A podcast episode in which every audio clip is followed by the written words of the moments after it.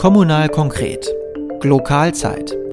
Nachrichten aus dem Rathaus und der Welt. Globale Themen, lokale Nachrichten und ihr Zusammenspiel. Die lokale Perspektive von Stefan Lüttgemeier und Jonas Leineweber. Einen schönen guten Tag allerseits. Herzlich willkommen zu Kommunal Konkret, zu einer neuen Ausgabe der Lokalzeit. Es ist mittlerweile schon die 26. Ausgabe unseres Podcasts und auch in dieser Folge möchten wir Ihnen lokale und kommunale Nachrichten aus Altenbeken, Buke und Schwanei präsentieren und über globale Themen aus Deutschland und der Welt diskutieren. Mir live und in Farbe zugeschaltet ist wie immer unser Experte, Insider und Fraktionsvize Stefan Lüttgemeier. Grüß dich, Stefan. Liebe Grüße aus dem heute doch grauen Paderborn ins vermutlich ebenso grau gefärbte Schwanei. Hallo Jonas, besten Dank äh, für die Einladung wieder. So ganz grau, es geht, äh, aber wir schauen mal, was das Wetter so bringt. Ja, Stefan, 26. Folge mittlerweile äh, schon von Kommunal konkret. Ähm, und eins haben im Übrigen alle Folgen äh, neben dem kommunalpolitischen Schwerpunkt gemeinsam, denn sie wurden alle in Zeiten der Corona-Pandemie aufgenommen.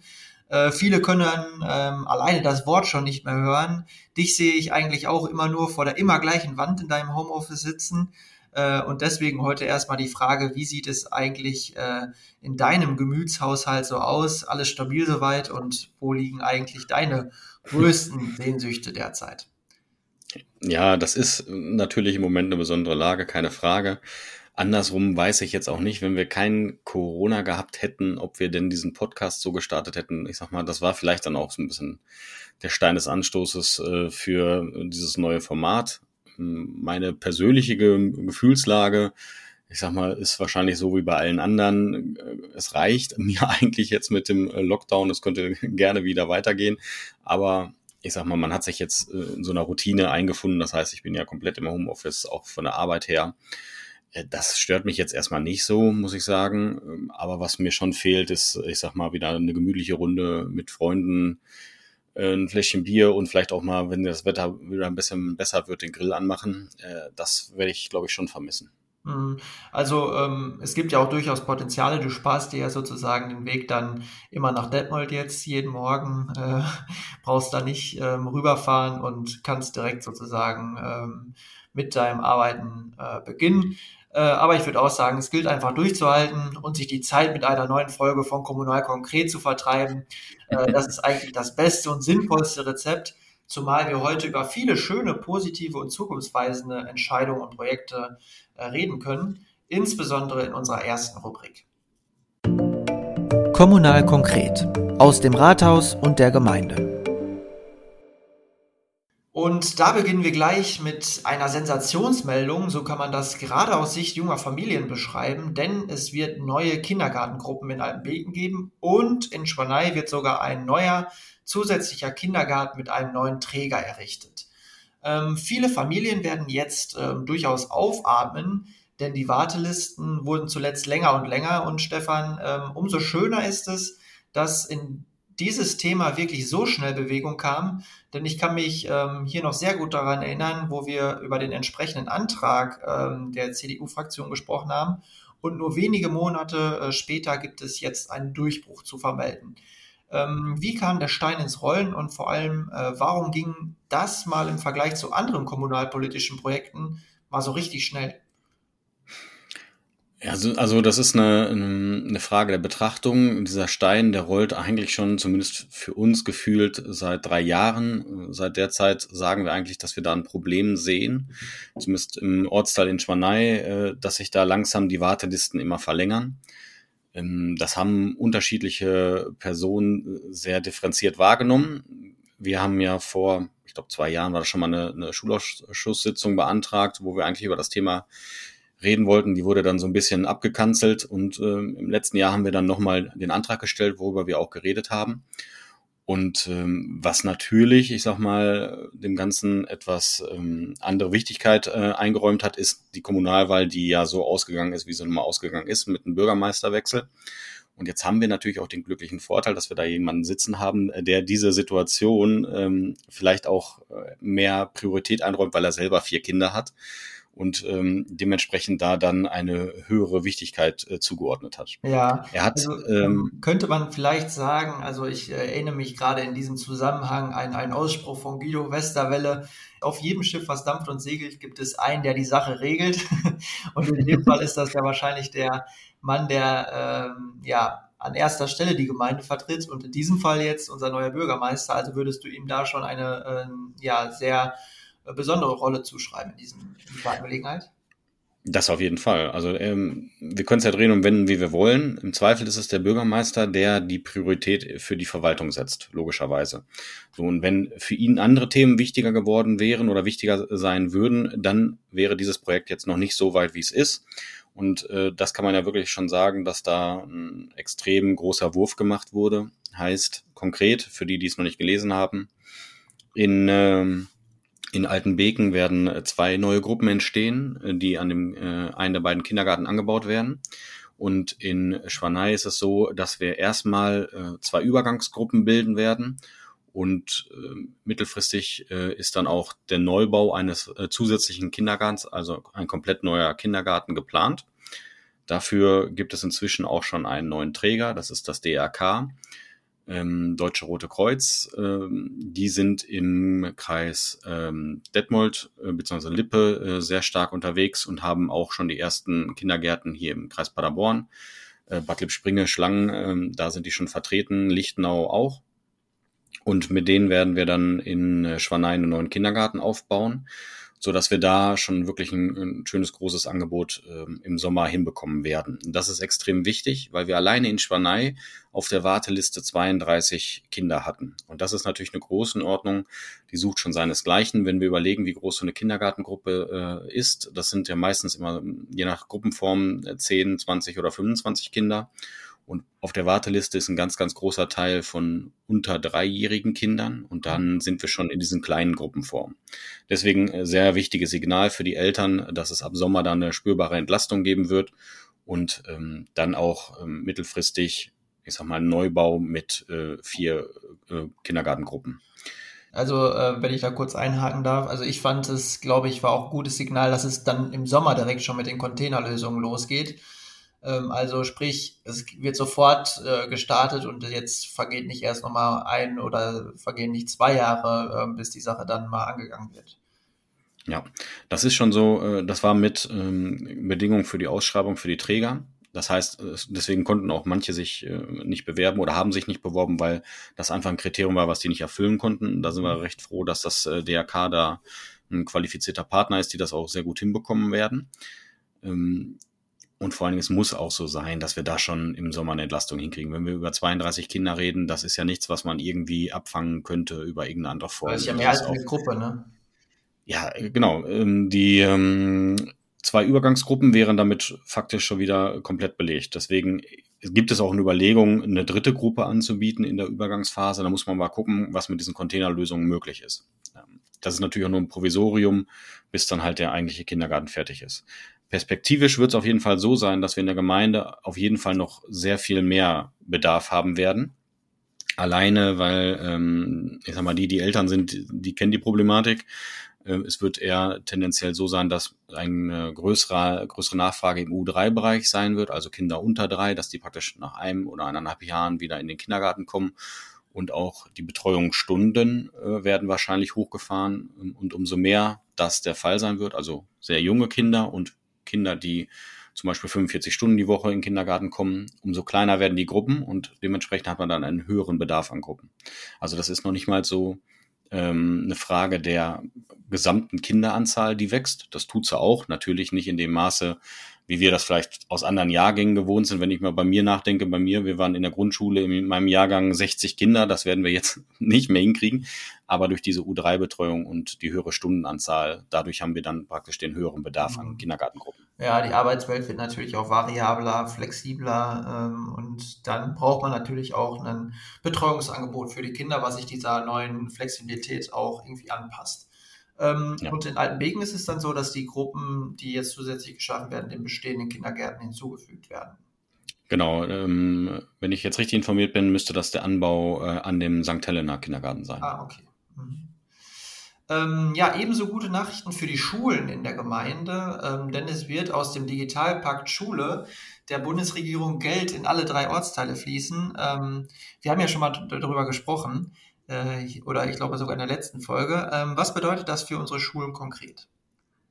Genau, also auf der ähm, Sitzung an äh, diesem Donnerstag wurde ja das technisch-pädagogische Konzept vorgestellt. Ähm, das ist meiner Meinung nach sehr interessant. Das umfasst auch äh, viel, viel höhere Investitionen als die Fördergelder des Digitalpakt Schule. Das heißt, wir werden da nicht drum rumkommen, auch eigene Mittel äh, zu investieren. Vielleicht haben wir ja Glück und es äh, gibt in zwei, drei Jahren nochmal ein äh, Förderpaket, äh, so dass man das damit reinnehmen kann. Aber wir reden zumindest über Maßnahmen, Investitionsmaßnahmen über den Zeitraum von vier, fünf Jahren. Also die nächsten vier, fünf Jahre werden wir grundlegend immer in die Grundschulen investieren.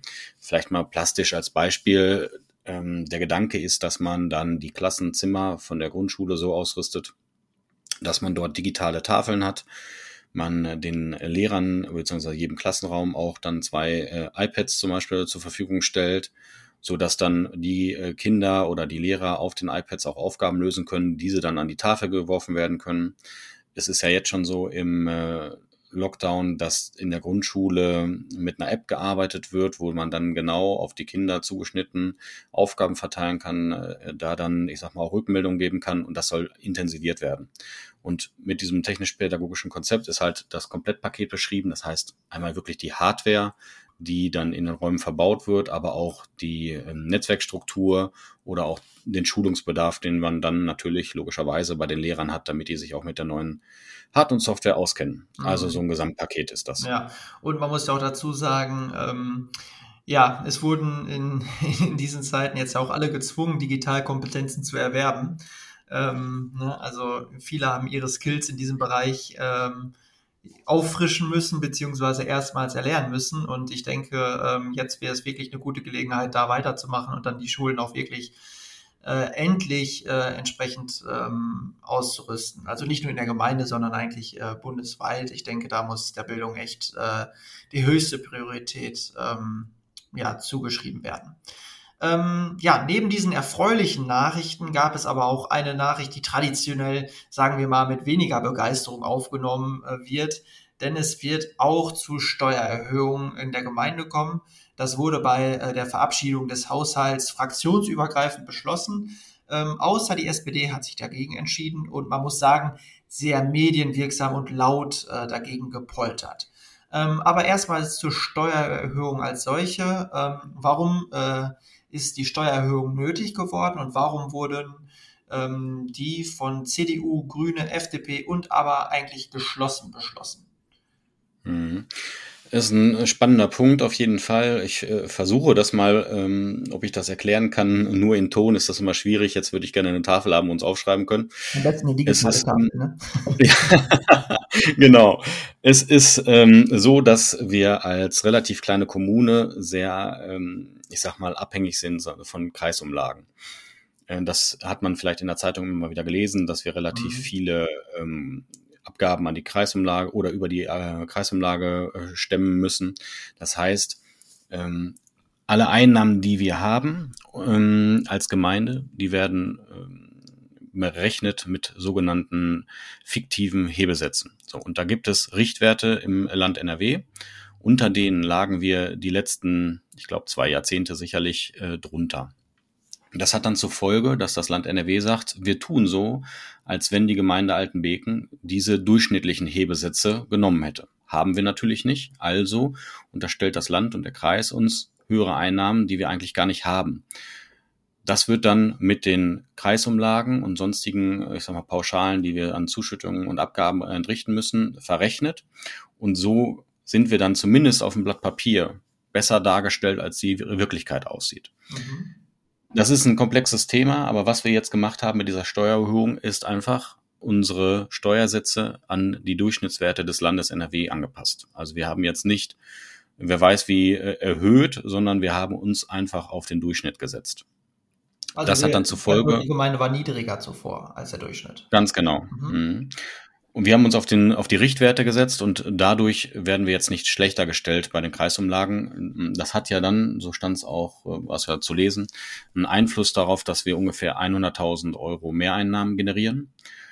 Ähm, wir haben natürlich auf dem investiven Bereich extreme Projekte vor der Brust. Ich sag mal, alleine für die Feuerwehrmaßnahmen, die ja auch im Brandschutzbedarfsplan ähm, genauer erläutert werden, also sprich der Neubau aller drei Wehren, ähm, dann die Investitionen, die wir jetzt auch, wie gerade erwähnt, mit der Kita stimmen werden äh, oder auch den Umbau der Schule. Also das sind Maßnahmen, die schon extreme Summen einfordern werden und dementsprechend äh, können wir es nicht drehen und wenden. Also das sprich, wir kommen an einer Steuerung nicht durch. Und was wir gemacht haben, ist jetzt halt zumindest erstmal die Durchschnittswerte anzusetzen, damit wir nicht schlechter gestellt werden, als wir wirklich äh, dastehen. Mhm. Also hat, äh, erstmal eine technische äh, Argumentation dann auch, ne? Also dass man sich sozusagen da anpasst, um eben Landes- und Bundesmittel besser äh, abgreifen zu können, letztendlich auch, oder? Ganz genau. Ähm, dass das eigentlich fraktionsübergreifend beschlossen wurde, wundert mich nicht, denn wir haben in der letzten Legislaturperiode über dieses Thema eigentlich schon öfter gesprochen.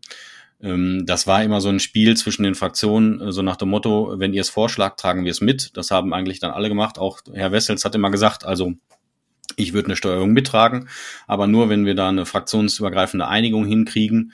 So nach dem Motto, schlagt ihr das vor, dann tragen wir es mit. Und so haben sich eigentlich alle Fraktionen verhalten. Es gab ähm, von keiner Fraktion in der letzten Periode einen Antrag, weil es sich einfach keiner getraut hat. So, jetzt haben wir das gemacht und so wie erwartet haben wir auch eine breite Mehrheit dafür gefunden, auch bei den anderen Fraktionen, außer halt jetzt bei der SPD, was mich eigentlich sehr wundert, weil die ja vorher in der Argumentation auch ähm, das gleiche Spiel hatten, so nach dem Motto, wir sehen auch den Bedarf, also man kommt eigentlich in unserer Gemeinde gar nicht drum herum, dass wir irgendwann die Steuern erhöhen müssen. Sonst würden wir alles auf äh, Pump aufbauen, heißt Schulden mehr generieren und ähm, das ist natürlich auch nur eine mehr Belastung für spätere Generationen. Ähm, mhm. Deswegen verstehe ich da diesen, diese ablehnende Haltung nicht so ganz, aber da kann natürlich jeder seine eigene Auffassung haben. Ja, also da würde ich äh, gerne nochmal nachhaken. Einfach, ähm, ja, weil die Argumentation, die ich zumindest den Zeitungsberichten entnommen habe, nicht wirklich ähm, stringent und schlüssig finde. Ähm, also teilweise auch ähm, widersprüchlich. Also warum ähm, ja dieses Votum dagegen, warum schert die SPD da im ersten Jahr, wo sie seit langer Zeit nicht den Bürgermeister stellt, ähm, sofort aus? Also ich fand die Reaktion der anderen Parteien äh, da auch sehr bemerkenswert die das ja auch nicht nachvollziehen konnten und auch in den Medien so dargestellt haben, ähm, dass sie eigentlich die SPD auch für diesen äh, Zug kritisiert haben. Ja, also wie gesagt, für mich persönlich äh, gibt es da jetzt verschiedene Interpretationsmöglichkeiten. Ähm, ich äh, vermute mal, dass sie sich gerade in der neuen Oppositionsrolle etwas wiederfinden und deswegen eher ähm, dem Antrag nicht zugestimmt haben oder beziehungsweise dem Haushalt nicht zugestimmt haben, ähm, weil sachlich ist das halt das, was wir die letzten x Jahre diskutiert haben im Rat, was jetzt halt äh, vorgeschlagen wurde vom Bürgermeister und deswegen auch die breite Zustimmung aller Fraktionen bis auf der SPD bekommen hat. Mhm. Aber das, das spiegelt auch so ein bisschen meinen Eindruck wider. Also allein wenn man sich die äh, Facebook-Beiträge mal ansieht, also da wird viel mit Ausrufezeichen gearbeitet die man sonst eigentlich aus anderen Bereichen und anderen Facebook-Posts kennt. Also es ist wirklich sehr polternd, so nehme ich das zumindest ähm, wahr. Ähm, ja, sei es drum, ähm, gerne würde ich auch ähm, nochmal über äh, die Anträge, die im Rahmen der Haushaltssitzung ähm, gestellt worden sind, äh, sprechen. Und hier möchte ich nur mal auszugsweise einige nennen. Also es soll eine Überdachung der Museumslok äh, geben, damit die eben nicht ähm, wieder in so einen Zustand gerät, wie sie geraten ist. Ähm, sie wird ja auch gerade restauriert. Ähm, dann soll es eine Mountainbike-Strecke geben. Es soll an der Verbesserung der Parkplatzsituation gearbeitet werden. Ähm, es soll eine Rad- und Gehwegbeleuchtung zwischen Buke und Altenbeken äh, geben. Der Rad- und Gehweg entlang der Dorfstraße Buke Richtung B64 ähm, soll angelegt werden und Fußballtore auf Selkers Wiese sollen installiert werden. Also jede Menge ähm, Themen, jede Menge Anträge. Und wenn man das mal so ähm, zusammenpackt ähm, und zusammenzieht, fällt auf, dass doch sehr viel auch für ähm, die Bewegung, also mit dem Rad oder auch beim Fußballspielen, ähm, ja, zum Thema gemacht worden sind. Also es geht um Bewegung, also es gibt auch viel um, um Jugend- und äh, Kinderbewegung, wenn ich das mal so richtig interpretiere, oder?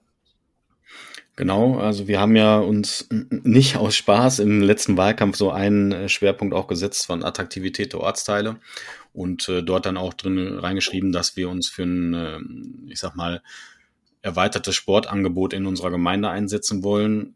Da kam natürlich dann der äh, Bikepark äh, ähm, genau zum richtigen Zeitpunkt, denn das ist ja eigentlich auch ein Paradebeispiel dafür, dass es durchaus auch Sportarten äh, jenseits der, ich sag mal, in allen Orten bekannten, sowas wie Fußball, Volleyball, ähm, Skisport haben wir ja auch in allen drei Orten vertretenen äh, Sportarten gibt.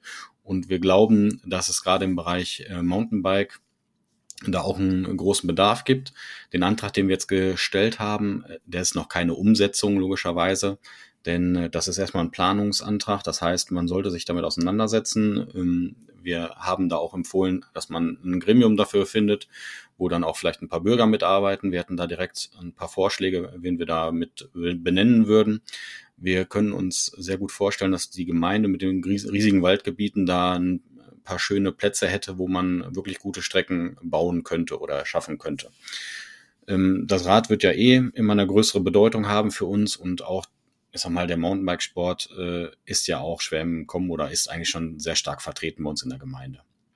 Das zweite ähm, sind die Tore auf Selkers Wiese. Wir haben ja in Altenbeken mit dem Sportplatz so eine besondere Situation, äh, dass der, ich sag mal, ja nur sehr eingeschränkt zur Nutzung verf zur Verfügung steht.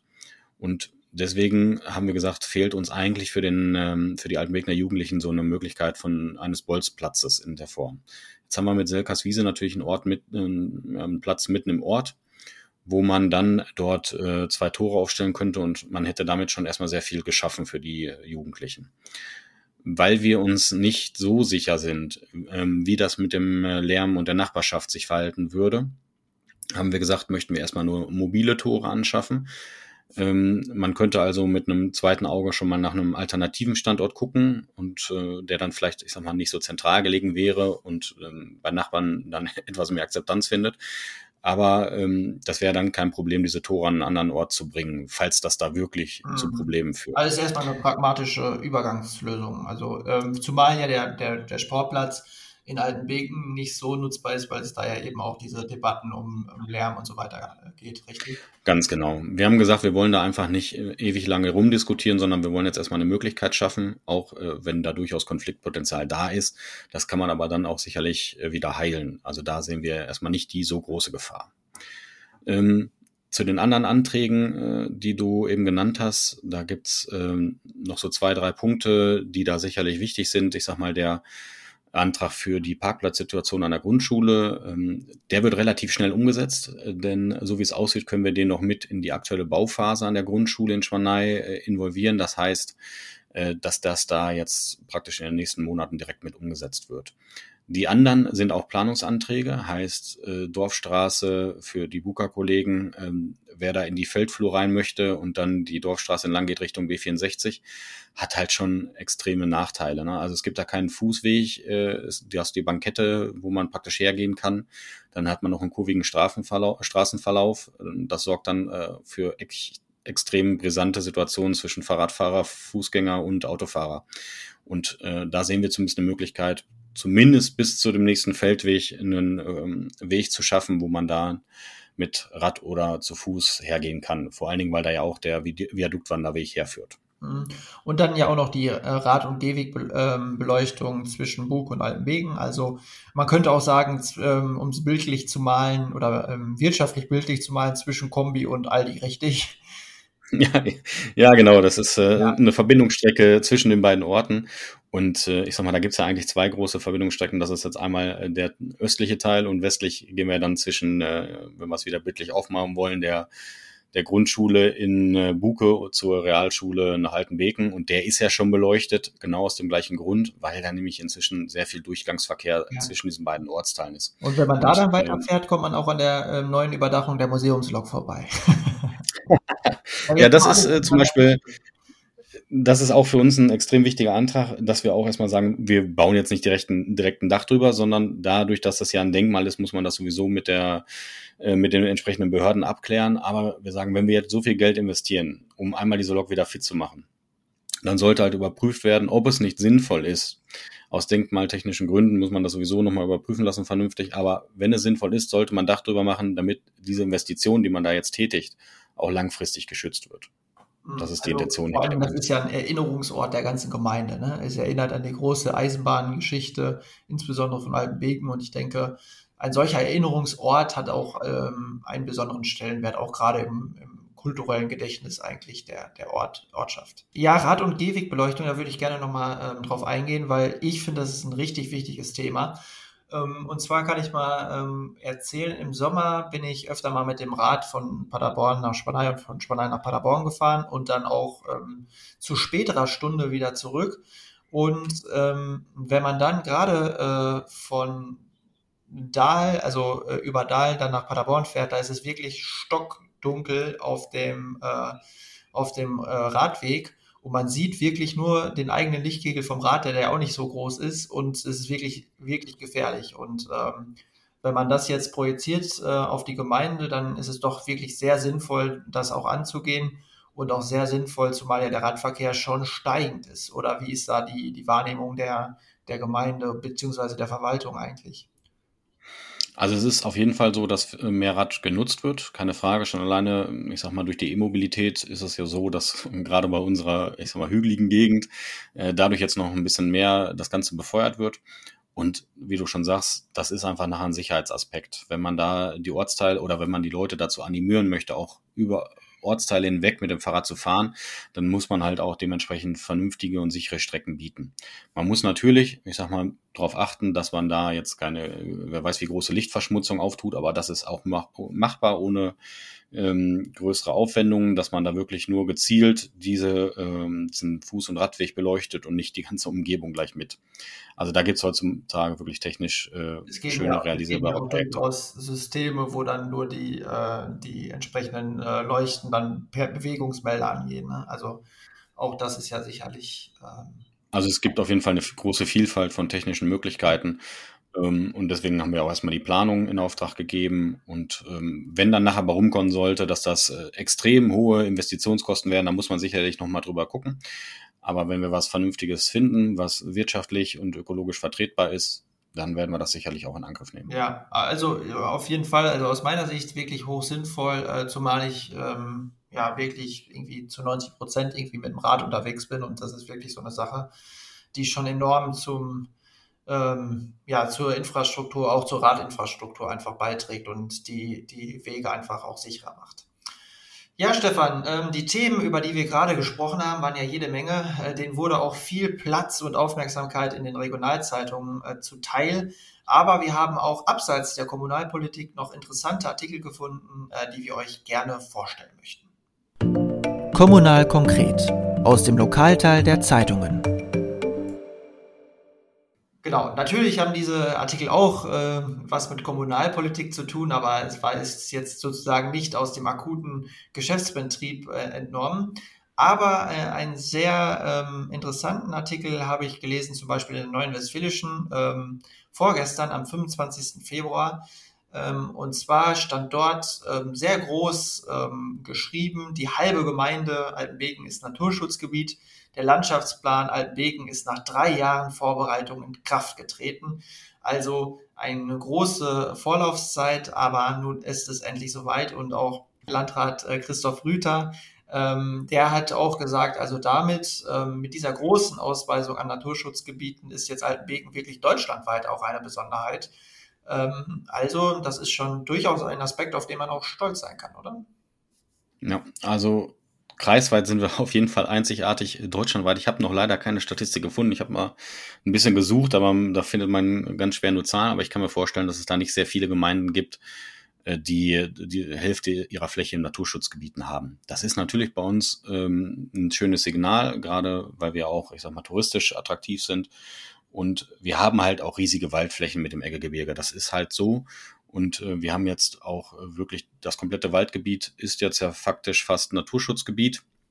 Es gibt kleine Teile, die noch nicht drin sind, aber ähm, der Großteil ist es. Und ich habe ja dann auch so ein bisschen die Hoffnung, dass, wenn wir jetzt mal überlegen, was gerade in unserem Wald los ist, dass dementsprechend auch vernünftig und intensiv daran gearbeitet wird, das Ganze wieder aufzuforsten und hier auch wieder ähm, ich sag mal, einen vernünftigen und gesunden Wald hinzubekommen, weil das, was man im Moment sieht, ist ja, ich sag mal, mehr traurig als alles andere. Mhm. Also wir haben nicht nur eigentlich äh, eine Pandemie, die die Menschen betrifft, sondern eine Pandemie auch, die die Wälder betrifft, richtig? Genau, das hat man ja, glaube ich, auch in der Zeitung relativ oft jetzt gehabt in der letzten Zeit. Wir haben auch schon mal darüber geredet, was äh, der Borkenkäfer gerade mit den Wäldern und vor allen Dingen mit dem Nadelwald äh, anrichtet. Ich glaube, da werden wir uns in den nächsten zwei, drei Jahren, und so kurzfristig wird es, glaube ich, auch sein, noch äh, immens erschrecken, was wir da im Eggegebirge so sehen werden. Ja, ähm, aber, also, ähm, wenn man sich das mal anschaut, auch die, die Naturschutzgebiete und dann zusammendenkt mit unseren wunderschönen Wanderwegen, die wir in der Gemeinde haben und äh, die ich bislang viel zu wenig genutzt habe. Also eigentlich habe ich mir das mal wirklich vorgenommen, ähm, die mehr zu bewandern, weil es, glaube ich, ähm, ja, enorm viel zu entdecken gibt, was vor der eigenen Haustür äh, so, so zu finden ist, ähm, was man aber irgendwie oft auch unterschätzt. Genau, ja, dann habe ich ähm, noch einen sehr interessanten Artikel auch in der Neuen Westfälischen gelesen und der ist alleine auch wegen der Größe aufgefallen, also wirklich ein sehr, sehr großer Artikel, ähm, der überschrieben war mit der äh, Überschrift Ortsheimatspfleger mit viel Herzblut. Odo Waldhoff seit 2013 im Amt, hat im Buke viele Projekte und auch schon einen Verein ins Leben gerufen, aber der 65-Jährige hat noch andere Pläne und eine besondere Vision. So stand es dort geschrieben.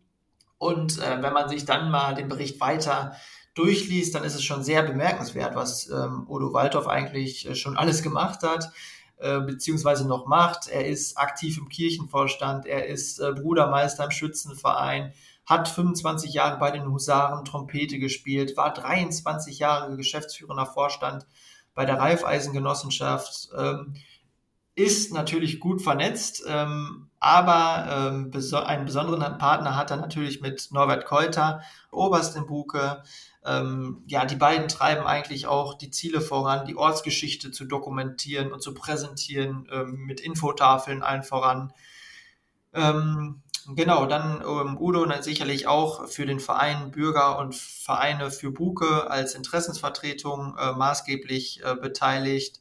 Und äh, viel Wert legt er auf äh, die äh, viel äh, Wert legt er auf die Gemarkungsgrenzen vom Buke und wir haben in der letzten Folge äh, noch darüber gesprochen, als wir über das Kloster in äh, oder das neue Baugebiet am Kloster in Altenbeken ähm, geredet haben, denn die Gemarkungsgrenzen vom Buke reichen eben bis nach Altenbeken hinein und ihm ist es eben wichtig, die Identität auch vom Buke zu schützen.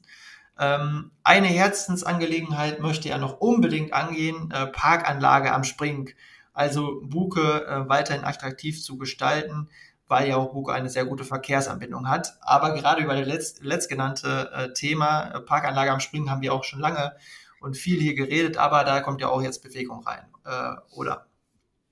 Genau, also äh, das ist bald einfacher, die Vereine aufzuzählen, in denen Udo noch kein Mitglied ist genau, Ja. oder keinen Vorstandsposten hat, das ist schon so.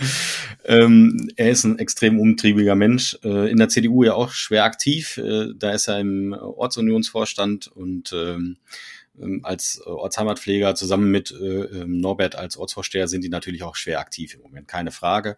Äh, ich weiß noch, als ich in ähm, 2014 in den Rat gekommen bin, da war das gerade mit äh, dem Park äh, am Springen äh, in Planung. Und äh, das war ja auch von Udo mit angestoßen. Äh, und das ist natürlich ein Projekt, was sich schon sehr lange hinzieht.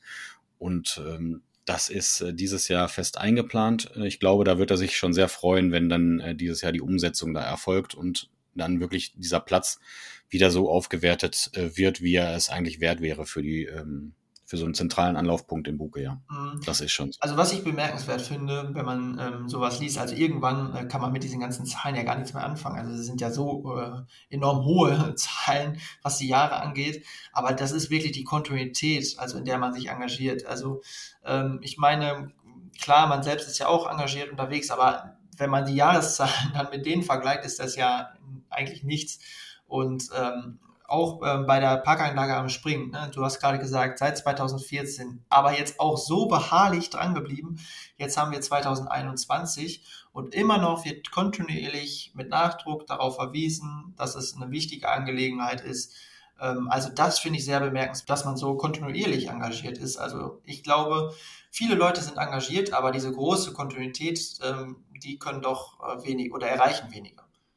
Ja, es ist ja schon so, ich sag mal, es gibt sehr wenige, die sich über Jahrzehnte hinweg für einen Verein einsetzen. Und es gibt noch sehr viel weniger Leute, die sich über Jahrzehnte hinweg für mehrere Vereine und äh, ähm, ich sag mal dann auch noch vielleicht kommunalpolitisch engagieren. Ja. Also da gibt es nicht sehr viele Leute, die äh, über so einen langen Zeitraum in so vielen verschiedenen Projekten immer sich mit einbringen und äh, so mit Herzblut dabei sind. Also da gibt es nicht viele, das glaube ich auch. Ja, also man selbst kennt das ja auch. Man hat durchaus mal Phasen, ne? dann engagiert man sich vielleicht mehr in der Richtung, dann mal wieder in der anderen aber dass man so ja, ähm, kontinuierlich übergreifend in so vielen verschiedenen Bereichen engagiert ist, das ist wirklich ähm, einmalig. Und natürlich hoffen wir auch sehr, dass es diese äh, beeindruckenden Biografien, Ehrenamtsbiografien auch in Zukunft geben wird. Aber davon bin ich eigentlich auch überzeugt, weil wenn man sich ähm, auch viele Engagierte im Jugendbereich anschaut, äh, dann ist es wirklich so, dass da auch immer wieder ähm, hochqualifizierte und hoch engagierte Leute ähm, nachkommen.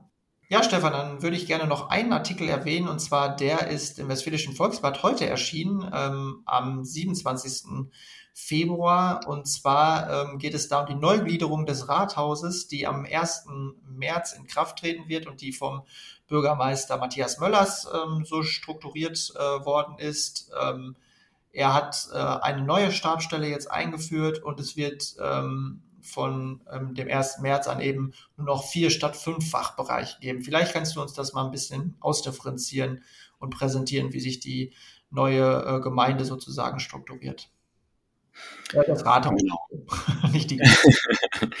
ähm, also ich denke, das ist erstmal ganz normal, dass wenn man ähm, da einen äh, Führungswechsel hat äh, und einen neuen Bürgermeister da sitzen hat, der sich jetzt ja erstmal, ich sag mal, in den ersten 100 Tagen in äh, den Posten und die Verwaltung und in dementsprechend das Amt eingearbeitet hat, dass er dann sagt, okay, äh, einige Sachen passen ganz gut, einige Sachen möchte ich gerne verändern.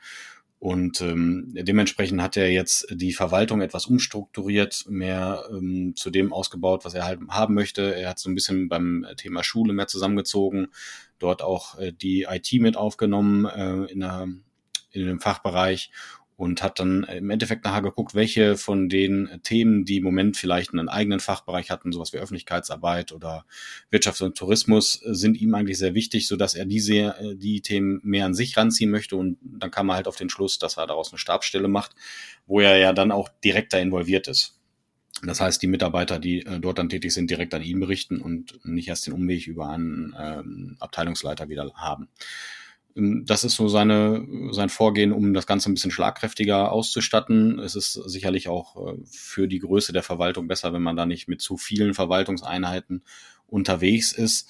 Ich bin mal gespannt, was daraus kommt, aber äh, ist auf jeden Fall ein gutes Zeichen, dass er sich damit befasst, wie effizient und effektiv die äh, Gemeinde strukturiert ist. Ja, finde ich auch und vor allen Dingen, also ähm, so oder so ähm, ist es, glaube ich, gut, wenn nach ähm, 20 Jahren mal ein Amtswechsel vollzogen wird, dass sich dann auch die Strukturen so ein bisschen ändern. Also äh, einfach, um auch als, als Verwaltung so ein bisschen dynamischer zu bleiben, sich mal wieder vielleicht neu zu sortieren. Und ich glaube, alleine diese Umstrukturierungsprozesse beleben ja auch so ein äh, Verwaltungsgeschehen, könnte ich mir zumindest vorstellen, auch mal wieder.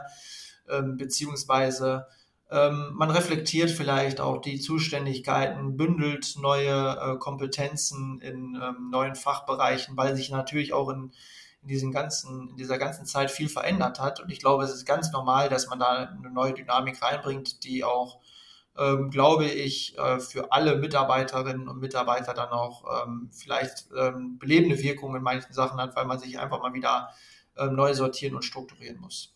Ja, also ich bin mir sogar relativ sicher, dass das äh, bei weitem nicht die, die letzte Umstrukturierung ist, wenn wir überlegen, ähm, wie viel so in den nächsten äh, Jahren auf die Verwaltung zukommen wird, äh, ob es jetzt im IT-Bereich ist oder auch in äh, den Bauprojekten, die da dran kommen werden. Also ich denke mal, da werden vielleicht noch so einige Umstrukturierungen auf die zukommen. Und wie du sagst, die müssen sich halt immer den aktuellen Zeitgeist ein bisschen anpassen. Und ich glaube, das hat Matthias damit jetzt gerade mal äh, gemacht.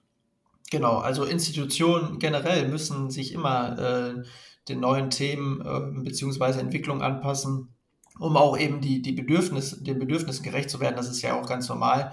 Und ähm, das denke ich auch. Und zumal diese Stabstelle, die jetzt zum Beispiel eingerichtet worden ist, die gibt es in ganz, ganz vielen Gemeinden ja äh, mittlerweile auch schon. Also es ist jetzt nicht, äh, dass er da alles auf den Kopf gestellt hätte, sondern eigentlich hat er sich auch sehr orientiert an dem, was kommunal ähm, in den anderen ähm, Regionen und Orten auch passiert. Kann man glauben. Da haben wir jetzt natürlich auch wieder den Vorteil, dass er schon mehrere Verwaltungen ja, gesehen genau. hat. Ja, genau. Dementsprechend dann halt die Expertise mitbringt und dann ähm, da vielleicht ein bisschen neuen Wind reinbringt in ja, manchen Themen. Das ist sicherlich ein großer Vorteil. Also wenn man diese Erfahrungswerte einfach schon hat, äh, ist das ein ganz großer Aspekt.